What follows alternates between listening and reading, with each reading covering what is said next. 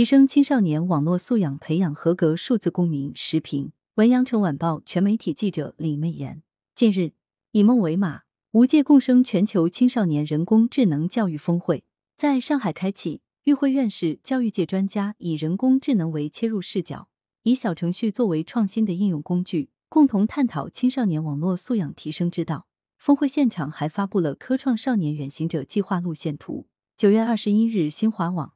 这是一个技术革新的时代，也是一个知识创新的时代。在社会各领域数字化转型大背景下，加强全民数字素养与技能教育，培养适应智能时代的未来人才，其重要性已毋庸讳言。少年智则国智，少年富则国富，少年强则国强。今日之中国少年，在多元化的数字世界中重构其学习、生活乃至未来的工作方式，是真正意义上的数字原住民。但是，数字原住民并不会自发成为数字公民。如何切实提升青少年的网络素养，培育合格的数字公民，是数字时代至关重要的课题。提升青少年的网络素养，信息科技课程仍将是主要渠道。从二零二二年秋季学期开始，信息科技被正式从综合实践活动中独立，成为义务教育统一开设的必修课。新课标强调。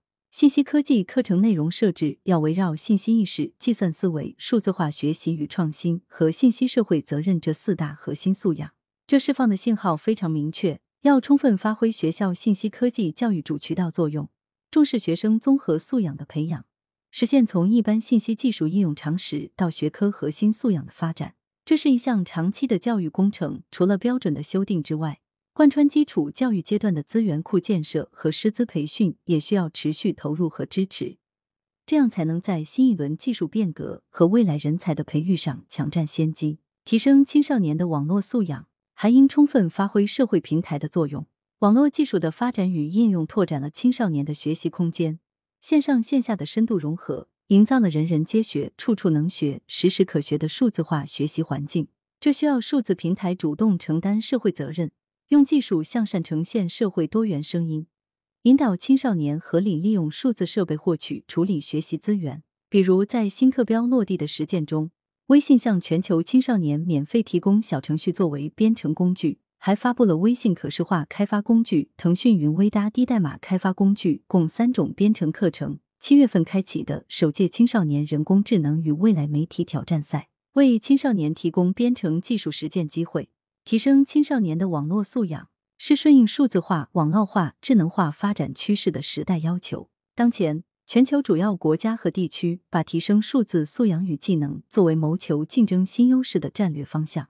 相较于教育发达国家，我国数字素养教育起步晚，但随着数字中国的加快建设，互联网普及率逐年增长，全民数字素养培育亦在不断深化。数字时代期待合格的数字公民。这需要学校、家庭、社会发挥合力，让每一个青少年充分认识到提升数字素养与技能的重要性，通过主动学习等途径融入并适应，提高终身学习能力，成长为具有数字意识、计算思维、终身学习能力和社会责任感的数字公民。